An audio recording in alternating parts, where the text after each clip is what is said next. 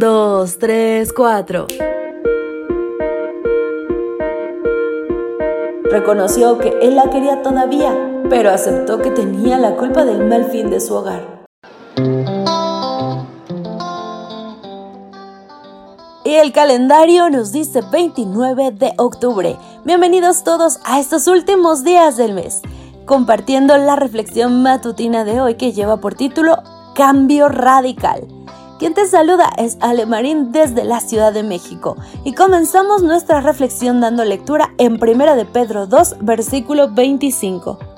Pues ustedes andaban antes como ovejas extraviadas, pero ahora han vuelto a Cristo, que los cuida como un pastor y vela por ustedes. El pastor fue a visitar a una dama que había asistido las dos primeras noches de la conferencia, pero que había dejado de asistir. Llegó a la casa y cuando tocó a la puerta, le abrió un caballero con la apariencia de obrero. Le dijo que ella no estaba en casa pues había salido a hacer unas diligencias, pero que él estaba haciendo un trabajo de plomería para ella allí en la casa. Le dijo al pastor que él había sido el marido de ella durante mucho tiempo, pero que finalmente ella lo había echado de la casa. Reconoció que él la quería todavía, pero aceptó que tenía la culpa del mal fin de su hogar pues se había enviciado tanto en el alcohol que se había vuelto un irresponsable. El vicio ha destruido mi vida, mi salud, mi hogar, a mi familia y toda mi experiencia, y no sé qué hacer para recuperarme. El pastor se dio cuenta de que era un hombre desesperado, atrapado en las garras del alcoholismo y sin fuerza de voluntad para escapar de ese vicio dañino. Pidió que lo dejara entrar y que le permitiera darle un consejo. Luego dijo que había un remedio para su hogar y para su adicción. Él escuchaba muy interesado y dispuesto a recibir ayuda. El pastor añadió que ellos necesitaban ayuda superior y que la solución para el alcoholismo y para el hogar era Cristo Jesús. Los invitó a asistir a las conferencias. Aquella noche asistieron a las siguientes también.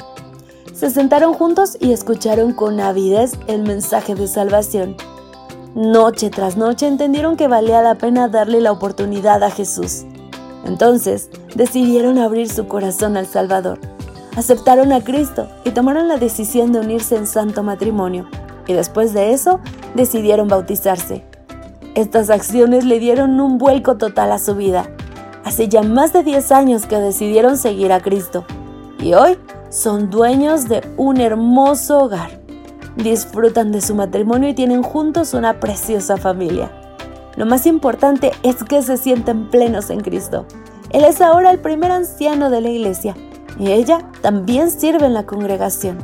Definitivamente nadie puede cambiar la vida de una persona como Cristo Jesús. Si sientes que necesitas un giro de 180 grados en tu vida, arroba Dios te dice, regresa a mí, vamos a intentarlo de nuevo querido amigo. Con Dios hay segundas oportunidades. Hay una vida nueva esperándote. Este es el mensaje de arroba Dios para ti. Haz lo propio y que Dios bendiga tu vida. Yo soy Ale Marín. Nos encontramos mañana. Gracias por acompañarnos. Te esperamos mañana. Te recordamos que nos encontramos en redes sociales.